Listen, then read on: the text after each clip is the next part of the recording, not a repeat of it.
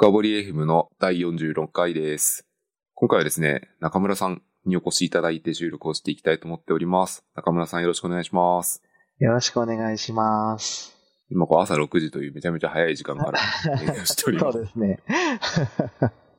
はい。じゃあ今回はですね、初めてあの出演いただきますので、まあ、簡単に自己紹介をいただいてもよろしいでしょうか。はい。名前は中村陽と言います。TwitterID とかでは、陽発、YOHHATU という、陽発と発音するんですが、それ TwitterID でよくやっています。で会社はギルドワークスという会社を2014年に仲間と共に立ち上げて、まあ、一応今は取締役をやりつつ、えっと、まあ、現場コーチ、まあ、主にお客さんに言うときはアジャイルコーチと言うんですけど、現場コーチということで、いろんな現場の支援をさせていただいてます。はい、今日はすごい楽しみです。よろしくお願いします。よ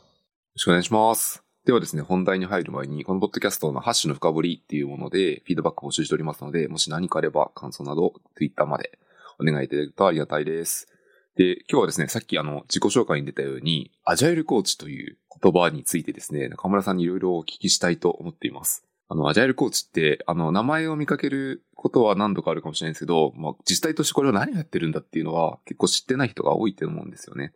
中村さん、アジャイルコーチとして、こう、生計を立てているというか、あの、暮らしてらっしゃるので、これはいろいろね、掘り掘り聞くのがいいのかなと思って、この場を用意した次第です。では、本題に入っていきますね。そもそも、アジャイルコーチってどういうお仕事、な、何ですか？そうですね。何回か、まあ、アジャイルコーチいろんな人と話すんですけど、てか、多分みんな思ってると思うんですけど、それぞれインスタンス別々やなってことが分かってきて ますと。多分一般的に定まった役割はあんまないと思うんですけど、まあその、アジャイルな文脈、アジャイルとか、まあその実装、スクラムとか XP とかいろいろある中のものを、何かチームができるようにするために、ティーチングをしたり、コーチングをしたり、メンタリングをしたり、まあ時にはちょっと背中を見せてリードしたり、みたいなこと、いろいろ手を変え、品を変え、そういうのをチーム、そしてできれば組織に、ができるようになることをやることがお仕事といえば、広く言うとお仕事です。で結構得意技もコーチによって違ったりするので、技術が得意な人、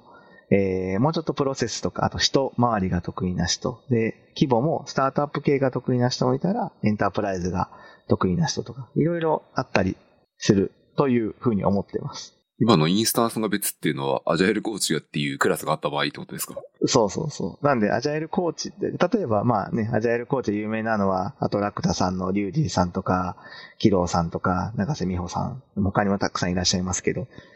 単にアジャイルコーチ呼んできても、ああ、あの人と一緒だねっていう感じじゃあんまならないと思います。みんな癖が強いというか、はい、特徴的なので。なるほど。その中でも例えば、じゃあこう、中村洋さんの場合は、どういう特性、特徴が強いんですか？そうですね。私は、まあ、どちらかというと技術よりも、まあ、技術も好きで、ですけど、まあ、なんかレクチャーコーチングするほどではなくて、どちらかというとプロセスとかチームとかが得意なのと、あと、むちゃくちゃ混沌なスタートアップよりも、まあ、ある程度立ち上がってきてるチーム、組織の支援とか、まあ、もしくはある程度大きくなって、そこを次のステップとか、もしくはなんか変えたい時の守備範囲が割と得意ですね。はい。スタートアップが得意な人とか、ちょっとその洋さんのように、少しこう立ち上がった後の方が得意な人とかって、これって依頼する側からしたらどんな感じで見分けていくんですかね？いや、正直わかんないと思います。わかんないというか、まあ、うその人をリファレンスするしかないかなと思ってて、その人なりが、その、それまでどういう会社を支援してきたのかとか、あとその人が発表してるブログとか、スライドシェアとか、まあそういうのを見ると、あ、大体こういう関心事があるんやなっていうのはわかるん、わかるんですけど、依頼者の方がそこまでやるかというと多分やらないんですね。てかやれないと思ってて。なんで、後の質問になるかもしれませんけど、たまに、このアジャイルコーチ、ヨウさん知ってる？って聞かれることが割と多いです。ああ、アジャイルコーチリファラルがあるってことですね。そうそうそう。こういう人がちょっと、えーあの、提案の名前で上がったんですけど、ヨウさん知ってますか？って言われて。で、まあまあ、あこういうのさ、喋ってるようですね、とか、まあ、ちょっと私知らないけど、まあ、ワンホップ先に Facebook で共通の友達にこの人あたりがいるから、まあ、大丈夫じゃないですかね、とか。で、まあ、時々こういう質問とかしてみるといいかもしれませんよ、とか、こういうの聞いてみてください。で、それがこういう答えだったら、まあ、ちょっととかいう話をするときもあります。アジャイルコーチネットワークみたいなのがあるんですか？あのね、例えば、リージョナルスクラムギャザリングとか、あそのアジャイルのカンファレンスに行くと結構、その、まあ、アジャイルコーチやってる人たちが割と集まるので、まあ、その中で意見交換もするし、まあ、当然顔見知りもなるし、それ以外でもアジャイルコーチのコミュニティみたいなのもちょろちょろあるので、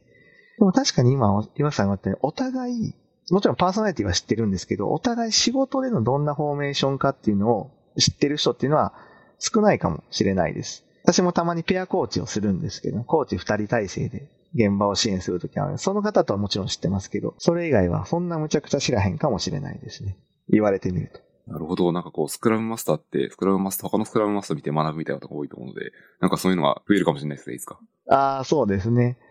ペアコーチすごくいいですよ。よくやってますけど。シンプルな質問なんですけど、ペアコーチをする場合って、なんか分担とかそういうものあったりするんですか？いろんなパターンがあって、私がよくペア組んでる方は稲野さんっていう方なんですけど、その方とは何回か組んでる中で、ある現場の時には私が A チームを見て、まあ、稲野さんが B チームを見て、で、時々そのアウトプットとか、時々ファシリテーションとか進行を交代したりしてやる場合もあるし、二人で、まあ、一つのチームのミーティングとか、振り返りとか、スクラムイベントとかに出て、こう二人で、その場で、私は私なりのフィードバックを。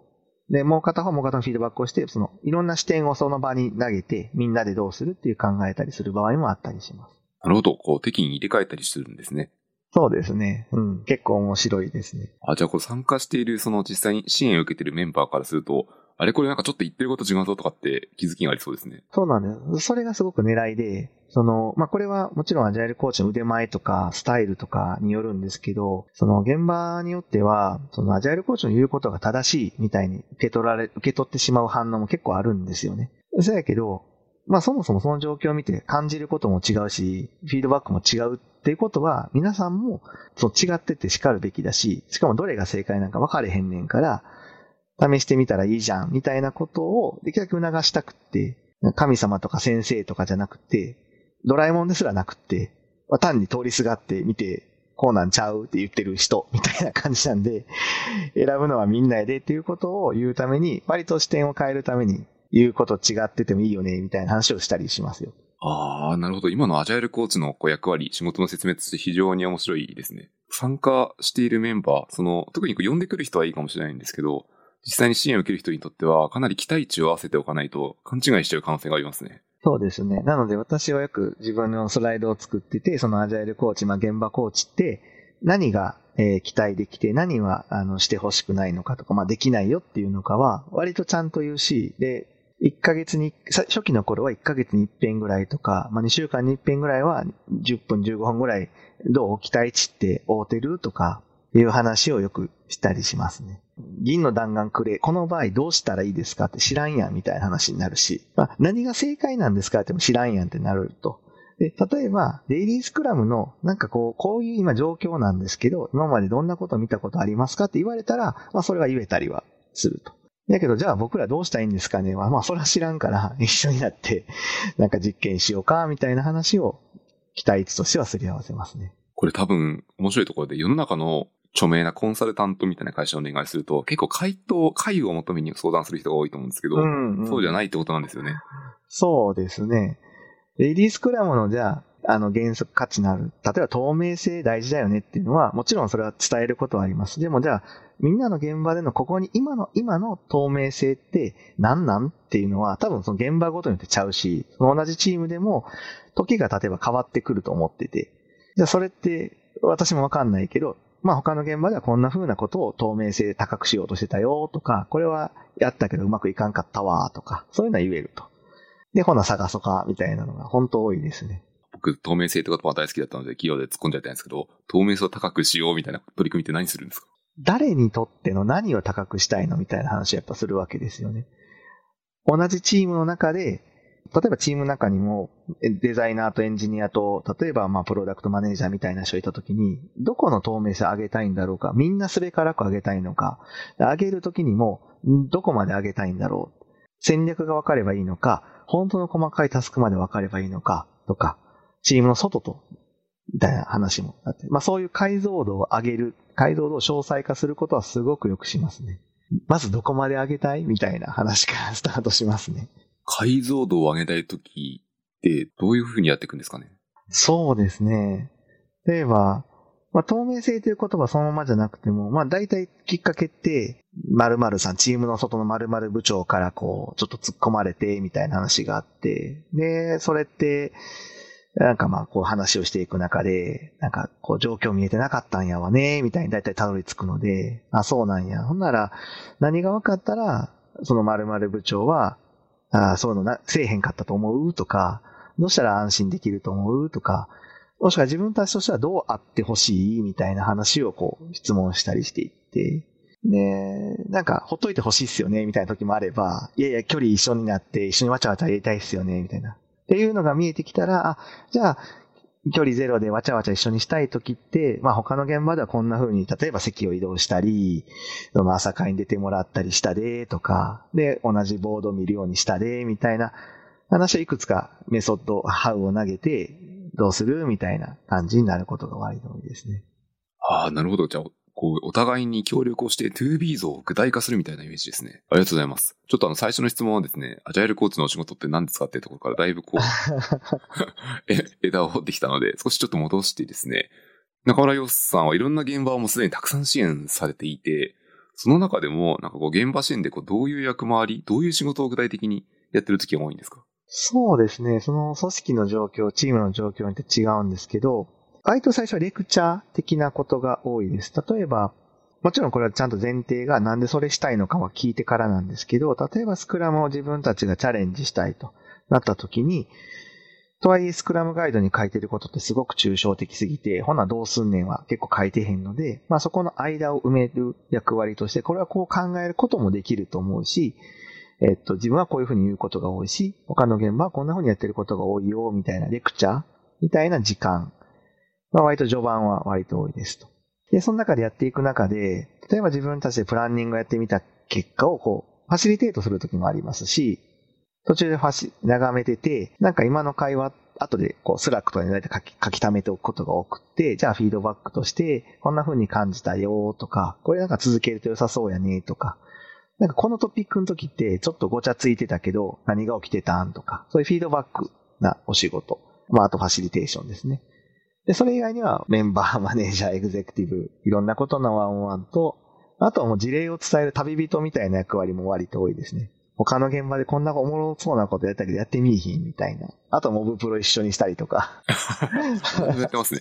そうですね。割と何でもやりますね。多分事例を伝えるさっき旅人っていうのは非常に面白いと思っていて、結構やっぱどうしても他者事例って気になっちゃう時も多いので、普段なかなか知れないじゃないですか。その辺はありがたいポイントですね。そうですね。よく、予算のありがたいところ、よそのことを、もちろん言えないことは言わない、あのね、言わないようにはしてるんですけど、その抽象度を上げつつ、今の自分たちにとって、何かもしかしたら役に立つかもしんないことをポロッと言って、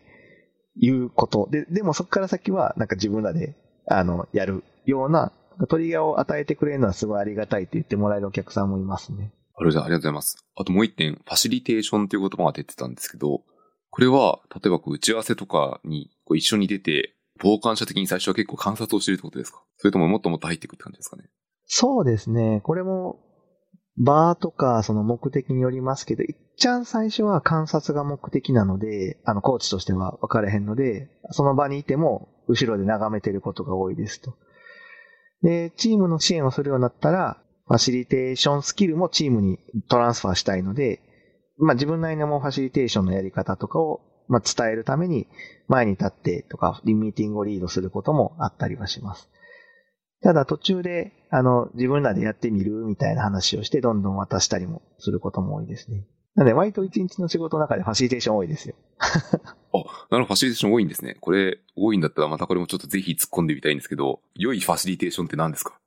良いファシリテーションは、いろいろありますけど、多分自分の中では、ファシリテーションの喉が渇いてないことだと思います。ファシリテーターの。ファシリテーターの方が終わった後に、むっちゃ喉渇いてたら、お前喋りすぎやろうと思ってるんですよ。あー、なるほど。介入しすぎってことですね。そうです、そうです。じゃあ、〇〇さんどうですか？とか。いや、こうやってこういうことですか？とか。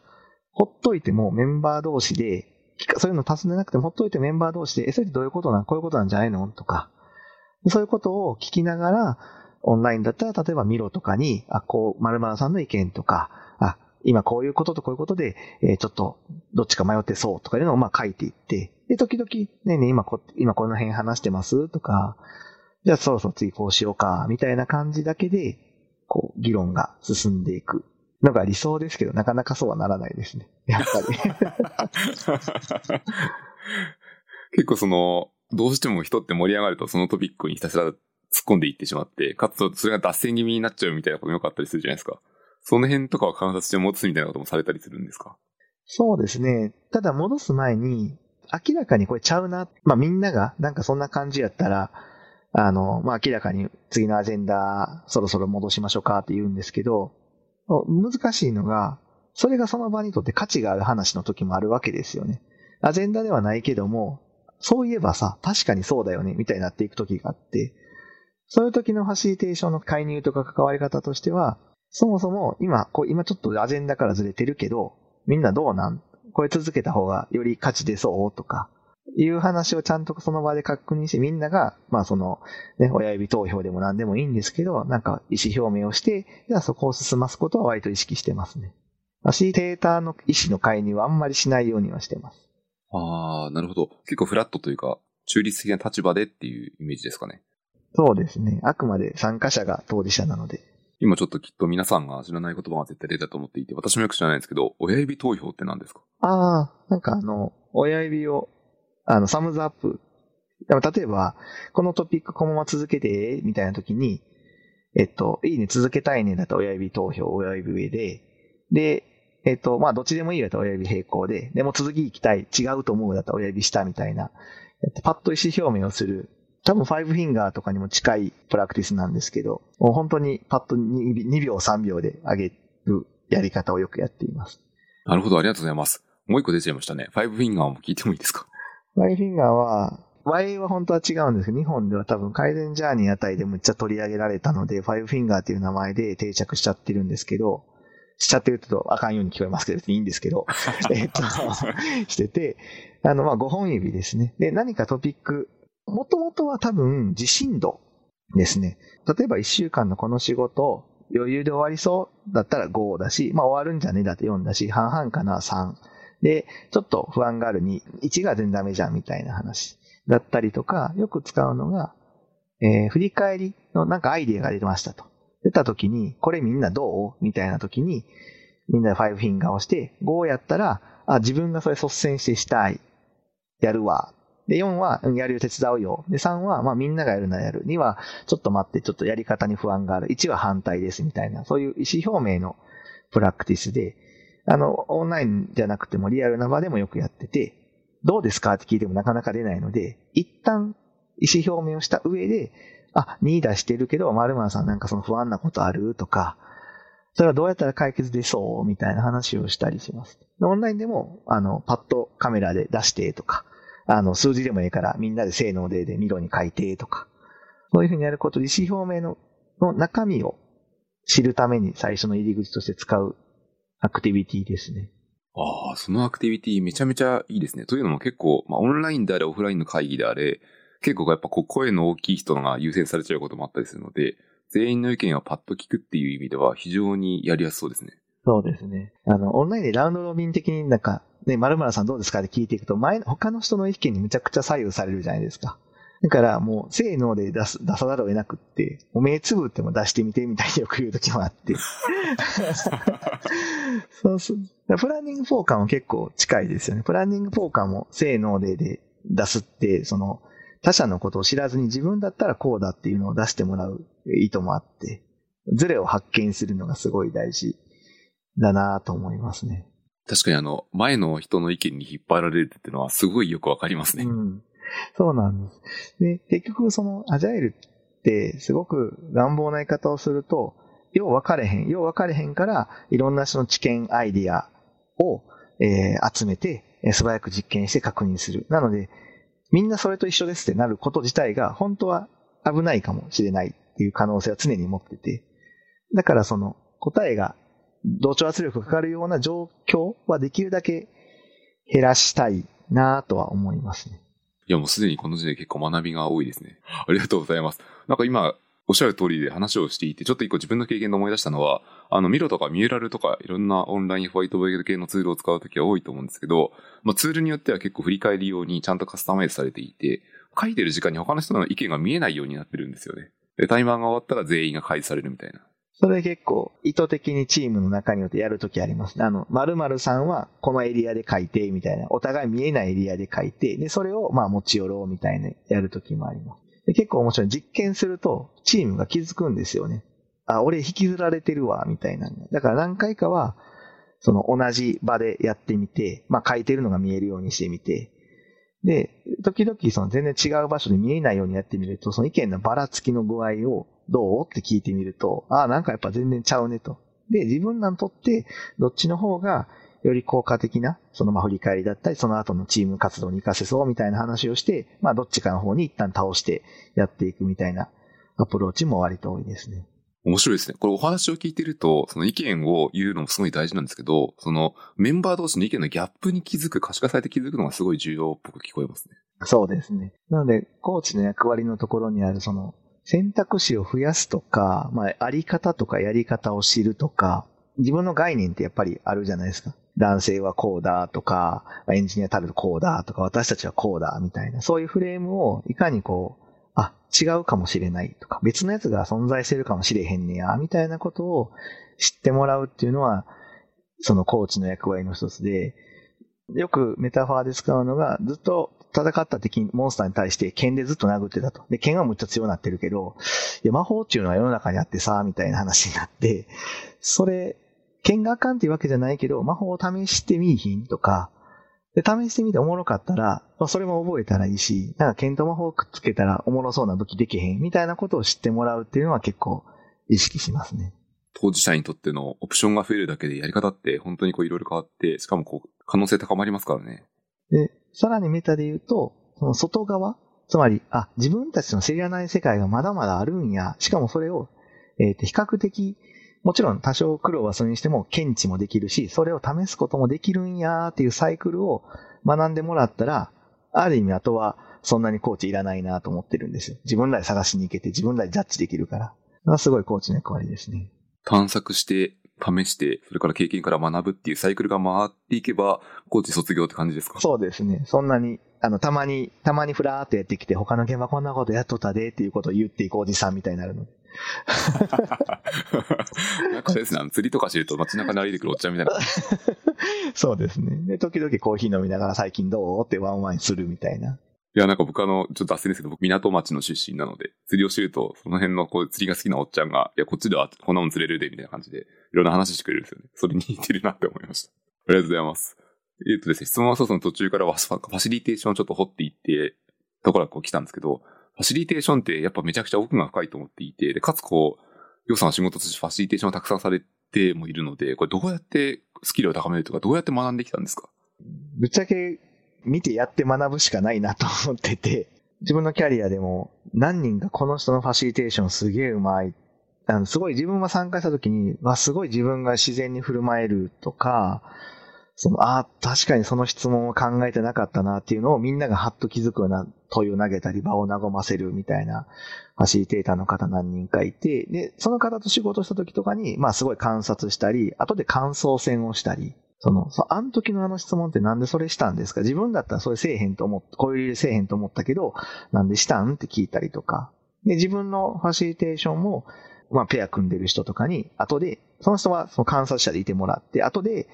えおさんのあの振る舞いはこう思ったとか、ちょっとなんか場が凍りついたかもしんないから気ぃつけた方がいいかもとか、なんかそういうのを受けてもらいながらやったり、あと参加者からも集めてもらうみたいな、もう実践を結構やりながらやってました。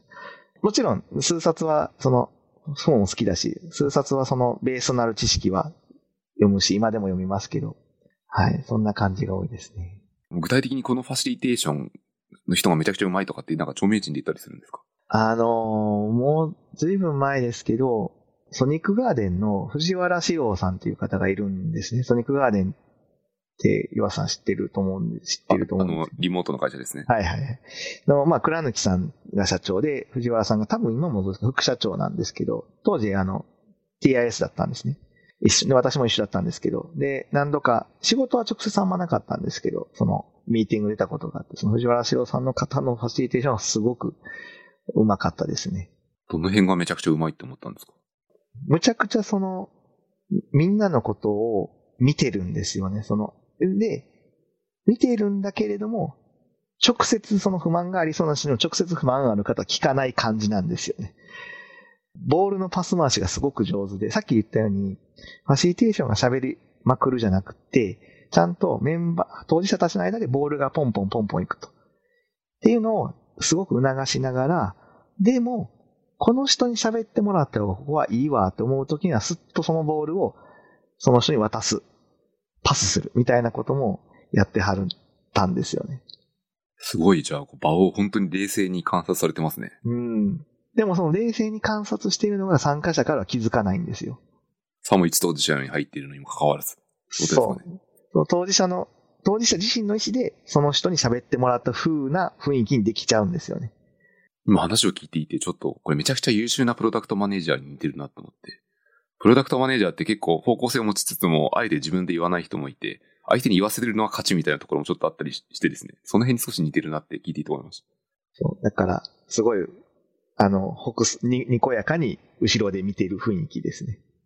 ああ、いいですね。やっぱこう自分事として自分で発言した方が、もうその後の物事の進み方っていいですからね。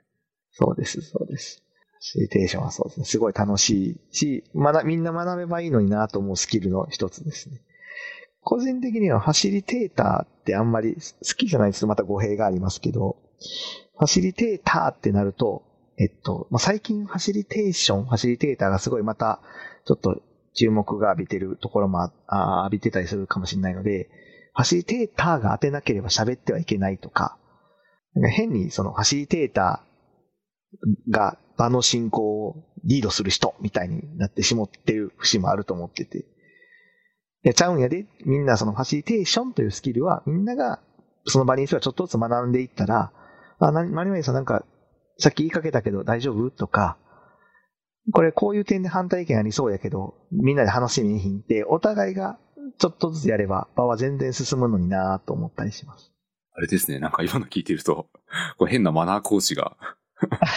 強い強いマナーを押し付けちゃうみたいなアナロジーを今一瞬思い出しました。そうですね。いや、僕ファシリテーターやからって言わ、あの、ね、若手の方がちょっとこの場の進行やってみたいから全然チャレンジしたらええと思うんやけど、なんか、自分ファシリテーターなんでドンって言われると、お、おうって何すんねんって 思いながらちょっと見たりもします、ゴールはそのミーティングで結論を出すなり、ネクストアクションが決まりなり、それが達成できればいいわけですからね。ありがとうございます。だいぶちょっと派生してきてしまったので、そろそろ本題の筋に戻していこうと思うんですけど、そもそもあの、アジャイルコーチとはっていうところと、そのりょうさんの役割みたいな話を聞いてきたので、えっと、次にもうちょっとその具体的な、こう、できる範囲の、の実案件とかの内容とか教えてもらえたらありがたいんですけど、例えば、アジャイルコーチで現場に入ると、どういう課題とかどういう悩みを解決するもんなんですか？まあ、むちゃくちゃ具体までいくと、振り返りが、例えば振り返りがプロブレムばっかりなんです、みたいな話があって、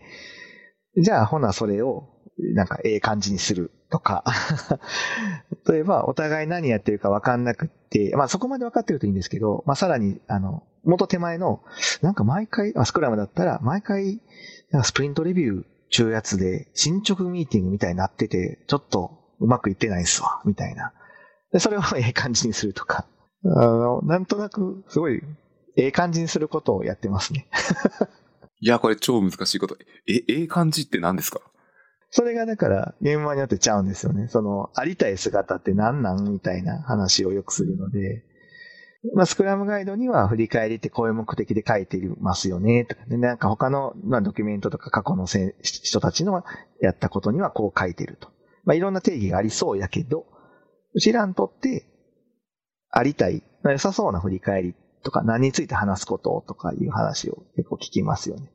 なるほど。これが最初の話に返ってくるわけですね。ええ感じの言語化を頑張って一緒にしていくと。そうですね。で、いい感じの言語化って、多分、みんなやってないんですよね。なんか透明性いいよね、うんみたいな話になってて、いやいや、その、それって誰にとっての何の透明性なんみたいな。で、それやると何になるのって言って聞いていくと、みんな言語化できなかったり、バラバラやったりして、で、ほんならそこから揃えへんとか、いうことは割としますね。確かにそうですね。おっしゃる通りです。スクラムガイドって、ふむふむってみんな言いながらみんな読む人は結構いると思うんですけど、あれをこう現場に適用すると思うと、何段階か具体化しないといけないですよね。もちろん、もうなんか明らかにアンチパターン踏み抜いてるな、みたいな時、そう何もお互い見えへんとか、そういう時には、まあ分かった。とりあえず、みんな、あの、ホワイトボードのミロでもいいから、今やってることを全部書いてみて、みたいなことをやるときはありますけど、大体はどうなりたい？みたいな話をよくしますね。なるほど。ちょっと、外から入ったからこそ、それ気づきやすい可能性もちょっとありますね。そうです。多分中の方も、どっかで思っていることもあると思うんですけど、中の方も言えないパターン、まあ気づいてないパターンもあるし、気づいてても俺が言うべきじゃない、僕が言うべきじゃないって思ってるパターンもあるし、気づいててもうまく言えへんパターンもあるんですよね。で、言ったけど、まあ以前、こう、ちょっとなんか嫌なことがあったからもう言わなくなったとか、いくつかの類型があるので、まあそれをこう見極めながら、まあ気づいてへんやったら気づいてもらったりとか、うまく言えへんやったらうまく言えるようなこうフレームワークとか、ああ、こういうパターンで言ってみるといいかもね、みたいな話をしたりとか。で、それなんでしてんのみたいな話をふらって投げてみたりとかやってますね。なるほど。今お話を聞いていて、自分の振る舞いで思い出したのは、気づいてるけどあえて言えないし、なんか言わない、言うのが難しい文脈も結構あると思っていて、僕あの、社内にこう技術顧問とか読んできてるので、あえてこれ言ってくださいとお願いするけど、たまに、そうですね。あの、お客さんの中には、あの、定期的に経営者の方と話してて、今、俺たちはこうななり、なりたくな、なろうと思ってると。で、この辺が課題だと思ってるし、組織こう変えようと思うねんけど、で、ふんふんって聞いて、まあ、それがいい、よしあしはあんま言わないんですけど、なんで、経営者の方がこういうメッセージをなんか伝えたいんやけど、どう思うみたいな話になって。で、まあ、それは、その、俺が言った方がいいのか、ヨウさんが言ってこれた方がいいのかとかもあるし、逆にコーチからもこういうメッセージを多分みんなに伝えた方がいいかもしれへんと。でもそれはコーチが言うべきじゃなくて、多分みあなたがメッセージとして、組織のメッセージとして伝えた方がいいかもしれませんねっていう話をして、どっちかの口をスピーカーでとして借りることも作戦としてはあったりしますね。これは多分あの聞いてる人にとってもし使えれば、その外部第三者かもしれないですし、なんか別の人の 立場を借りるっていうのはいい方法の一つですよね。そう。みんなその、正しいことを言えば物が進むって、まあ私も昔思ってたし、今もカットになると思ってしまうんですけど、まあ多分そうじゃないと思ってて、その、正しいではなくて、まあその人自身が見つけたとか、誰かから言われる、その誰かが結構重要だったりして、誰かからどんなトーンで言われるかも結構重要だなと思ってて、そういうの考えずにバーンってぶちまけると、まあまああんまりうまくいかないよねっていうことはよく言ったりします、ね、あの、正論、正論なんだけど物事は進まないやつありますね。そうです、そうです。で、なんで分かってくれへんねんみたいな。で、まあね、経営者はどうだとか、現場はどうだとか、なんかエンジニアと営業はどうだみたいな話になっていくんですけど、いやいや、なんかそれ、そらそんなぶちまけたらさ、そうなるやろみたいな話をよくしますね。はい。このポッドキャスト深掘り FM で多分何回か喋ってるんですけど、まさにこうなんか技術的な問題、その適用的な課題みたいなやつがあって、あの、正論って割とこう、すぐ目につくし、実は言うのは簡単ですけど、様々な環境制約とか歴史から生まれてる課題が多かったりするし、人間関係も混ざったりするので、簡単に解けない方が適用的な課題なんですよね。他者と働くっていう裏側先生の本に書いてあるやつってまさに、それを今こう聞きながらも言い出しました。本当に。ピーター宣言のシステム思考とかもそうですし、また、歌川先生の本もよく参照しますね。参照というか、私たちが、そのみんな 適用課題の方がほとんどしか残ってないですよって話をしてて、みんな優秀なんだし、技術的課題、技術的問題はみんな解決していってるから、で、適用課題しか残ってないと思った方が、多分、アプローチとしてはいいかもしれないですよねって話はよくしますね。なるほど。その、そのぐらいで思ってた方がいいですね。今言われて僕も気づきがありました。確かにな。技術的な課題って大体やってるんですよね。そうですね。世の中にもあるし、みんなその辺はみんなアンテナ高いので、ささっと、いや、この技術入れて、このサービス使った方がよくねとかいうのがあって、あ、そうっすよねってなるんですけど、そうじゃない、ちょっとめんどくさいやつに対しては、なぜか正論投げて進まへんみたいになって、そりゃそうやねって話をよくしますね。なるほど。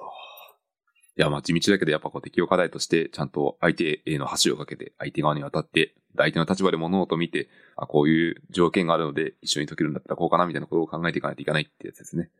大変だからまあやらないっていうのは、ね、やりにくいっていうのはありますね。あそうなんですよ。で、そのトピックでよく聞くのが、それ大変じゃないですかって言われるんですよね。例えば、まあ、プロダクト、まあ、プロダクトチームがあって、で、その外側、えー、例えばちょっと事業部長とか、えー、まあ、他部署とかが、なかなかこう、うまく連携できへん時に、今みたいな話をすると、いや、それ大変じゃないですかって言うんですよ。なんか、大変だからなんとか別の方法で、みたいな。うん、大変やからせんでいいわけじゃないのになと思うんですよね。大変だからこそ取り組んで、もしそれが変わった時にすごい価値があるので、もうちょっと取り組んだらええのに、大変だけども取り組んだらええことも結構あるのにやけど、割と越境とかあたりで自分の役割がここまでやからと言って、やらなくなることもあるなというのは現場で思うので、まあ、それをまあ一緒に行ってみようぜ、みたいな。そこまで行って踏み込んでいって怒られたらごめんなって言って戻ればいいしって話をよくしますね。その越境の背中を押してあげるのもアジャイルコーチの役割っぽいですね。あ、そうですね。あの、以前のエピソードで、ある開発チームが、そのあるチケットを見ながら、え、こういうふうに書いてることってこれどう作ったんや？あ、こうやってこういうことかな？ああいうことかな？って言ったんですよ。まあ書いた方はその場にいなかったんですよね。で、それ一生懸命こう解読しようとしてて。だけどその人、まあコロナ前だったんで、5メーター先にいるわけですよ。まあそのミーティングには入ってなかったんですけど。え、それ聞いたらええんちゃう？んみたいな話になって。でもそんな企画の方が書いてくれたものをもっぺん聞く、説明してもらうなんて、みたいなチーム、現場やったんで、え、なんでなんで？みたいになって、ちょっとちょっとって読んで、で、いや、こう、こうやねんけど、あ、それってこういうことですよ。あ、そういうことやったんすね、って言って、ものの1分で解決して、で、何が大事な？みたいな話を結構したんですよ。ああ、今のエピソードめっちゃいいですね。なんか僕もなんか共感というか同じような経験があります。なんかいいいいから聞けばいいじゃんみたいなことって結構あって。でもなんかハードルがあるんですよね。そのハードルが、その、これまで培ってきた文化とか、その組織で良しとされていた行動。まあ、例えば、人の時間を奪うな、みたいな変なメッセージが変な形で伝わってしまったり、企画部、開発部、みたいな、あちら側、こちら側、みたいな振る舞いが、まあ、良しとは言わないまでも、黙認されてしまった結果、多分そういう構造になっていて、まあ、そこに光を当てて、なんかこういう構造やけど、これやりたかった構造やったっけとか、これってほんまにうちらにとって嬉しいのみたいな話をしますよね。ありがとうございます。アジャイルコーチのところでもうちょっとだけ最後に聞いてみたい質問があってですね。あの、やっぱこれからこういうエピソードを聞いてみて、いや、アジャイルコーチちょっとお願いしてみようかなって思う人もいらっしゃると思いますと。で、一方で、いや、お願いした場合にこう、どういうリターン、どういうところの指標として僕らはうまくいったって判断すればいいんだっけっていうのはみんな気にするところだと思っていて、アジャイルコーチにも依頼してうまくいったみたいなことってどういうところで、どういうふうに評価したりするんですか？まず、その、アジャイルコーチ自身が自分の成果はこれですっていうことはしないです。てか、それを言うコーチは多分あんまよく、よくないっていうとまたあれかな。あれだけど、やばいなと思ってて。で、もちろんアジャイルコーチとして観察したこととか、もしかしたらこうかもしれないは伝えることはあっても、成果は伝えないですと。で、伝えてもらうのはチームとか、皆さんから見てどう思いますか？ってちゃんと考えてみてって言ったりしますと。ただ、アジャイルコーチとして観察するときにチームができることが、例えば3ヶ月前から増えているか、その守備範囲が広がっているか、トラックナンバー1が狭くなって、減っているかとか、思考の仕方が、さっき言ったその技術的問題から適用課題のアプローチが取れるようになっているかとか、コミュニケーションの仕方がもう直線的じゃなくて、その、ちょっとずつ刻みながら、ちゃんと認知を合わせながらやるようになっているかみたいな変化は、言ってて、この変化が見えてたら、まあもしかしたらいい仕事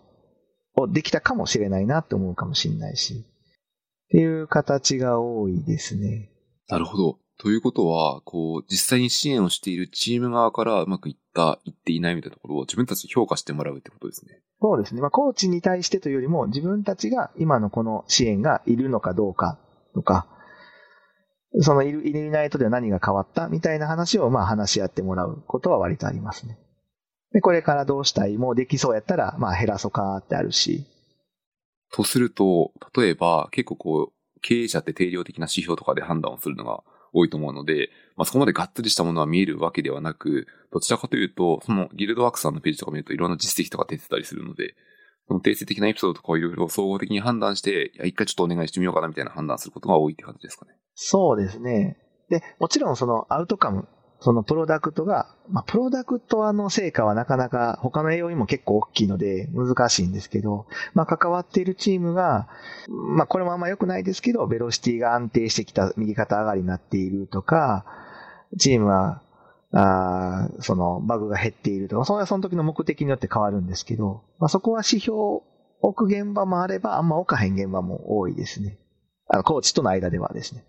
今ちょっと気になる表現が出ちゃって、多分これ皆さん、僕もよく完全に分かってないので聞きたいんですけど、ベロシティが安定してるとか上がっているっていうのは、そこまで良くないっていうのはどういう背景から良くないんですか？ベロシティってまあ、あの、まあ意味はいいと思うんですけど、ベロシティを上げていくことが目的になってしまうと、まあ簡単に上げれ、ハックできちゃうわけですよね。本当は5ポイントの、あ、3ポイントのもんやけど、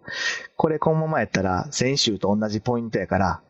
5にしとこか、みたいな話にしたりして、右肩上がりじゃないといけないっていうわけじゃないですよね。で、あくまであれは自分たちが、えっと、計画、まあ、刻めるように持続可能なペースで物事を届けれているかを自分たちの見るための、えー、ものでしかなくて、評価をするためのものじゃないんですよね、他者が。なので、このチームベロシティ上がってます。このチーム下がってますって言おうもんなら、なんかこの、こっちは良くてこっちはあかんみたいになるわけですよね。マネージャーからすると。いや、おっしゃる通りですね。で、本当はそうじゃなくて、何をしたから上がったのか、何をしたからとか何が足りなくて下がっているかが分かっていることの方がすごく大事で、それに対してどうアプローチしているかがすごく大事で、だけど、現場に行ってないマネージャーはそれが分からへんかったりするから、ああ、下がってるからなんとかせ、みたいになって、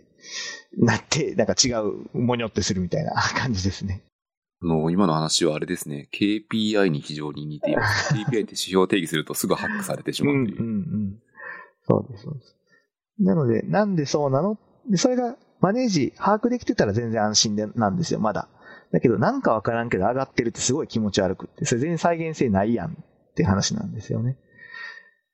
なんでそこって、まあ別にそこまで言語化する必要はないけど、じゃあこのやり方を何回か続けてみると、まあいつか言語化、ヒントが見つかるので、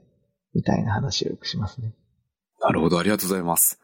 いや、めちゃめちゃ勉強になりました。あの、今日のエピソードだけで、アジャイルコーチの実態、仕事っぷりとかが、非常にいろんな方に伝わったんじゃないかなと思います。ありがとうございます。